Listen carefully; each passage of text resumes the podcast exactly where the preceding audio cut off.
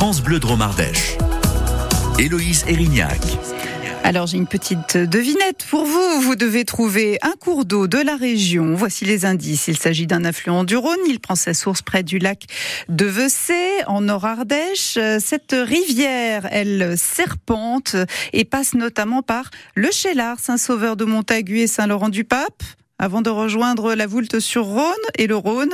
Vous avez deviné, c'est l'Erieux où nous sommes ce matin pour découvrir une activité traditionnelle de la région avec vous, Alexandre Vibard. La création de bijoux et son histoire ardéchoise sont mises en valeur à la Maison du Bijou au Chélard, un petit musée situé euh, à l'intérieur de l'Office de tourisme. Un site créé en 2015 et que nous visitons avec Léa Ville, chargée de communication à l'Office de tourisme Ardèche-Haute-Vallée. On commence en douceur avec la projection d'un documentaire fougueuse, énergique, joyeuse. Donc film de présentation dans lequel on apprend que c'est euh, c'est un Parisien qui est venu s'installer ici pour la qualité de l'eau. C'est ça, c'est Charles Murat, donc un orfèvre parisien qui est venu s'installer, donc effectivement pour la qualité de l'eau qui, qui, était présente à Saint-Martin-de-Valamas, et puis euh, également donc les, les, ouvriers des moulinages qui fermaient étaient aussi une main d'œuvre qu'il pouvait recruter. Donc euh, donc voilà, ça a été deux opportunités et donc il s'est installé à Saint-Martin-de-Valamas. Les origines de, du développement de l'activité autour du, du, bijou donc dans cette vallée de l'Erlieu. On vient de sortir de, de, cet espace un petit peu cinéma et là, paf, on en prend plein la vue avec euh, de la lumière. Voilà, on est dans l'espace verrière où là, on voit justement ben, la rivière euh, sous nos yeux. On a aussi euh, en face de nous le, château de la Chaise du Chélard, donc le château médiéval. Et là, voilà, on est ouvert sur, la nature en sortant du film. L'idée, c'est de montrer la rivière parce que justement, encore une fois, c'est l'eau qui, est, qui était importante dans le développement de cette industrie.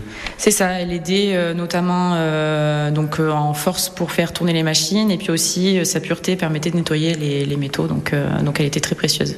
On va apprendre à faire des bijoux alors, on vous ça. suit Allez, on y va.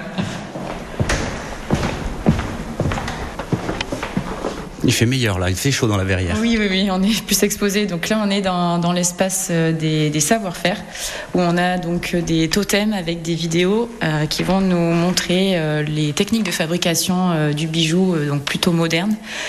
donc on va avoir la, technique du chaînage où on va enrouler le, le, le, métal sur un mandrin pour faire les mailles.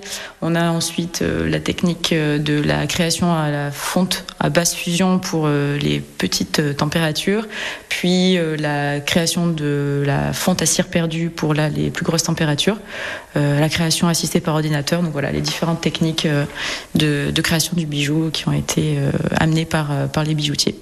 Après euh, les techniques, qu'est-ce qu'on découvre On avance. Alors normalement, ça se fait avec un audio guide. Moi, j'ai la chance d'avoir un guide humain avec moi.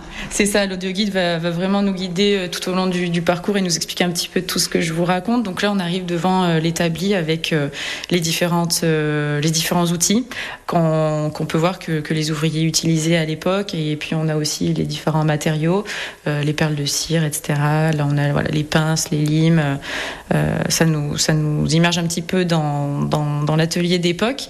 Et puis ensuite, on arrive dans cette salle où on a différentes vitrines euh, sur les, qui montrent voilà, des objets, des bijoux qui ont été récupérés euh, dans les ateliers de Murat avec voilà, des catalogues euh, de commandes, des catalogues de bijoux. Là, on a des matrices, des, des pommeaux de canne aussi qui étaient fabriqués à l'époque. Donc voilà, ça, ça montre un petit peu ce qui était fait aussi à l'époque. Un rapide aperçu de cette maison du bijou qui compte en tout huit espaces d'exposition avec également un showroom dans lequel on peut voir des créations d'artistes contemporains et de maisons prestigieuses de la région. Il y a aussi un espace défilé ludique et interactif. Des images de ce musée sont à retrouver sur francebleu.fr et dans le dossier au fil de l'eau. Pour compléter cette découverte de l'univers de la joaillerie, vous pouvez également aller visiter l'atelier du bijou à Saint-Martin de Valamas. On est près du Chélard. L'atelier est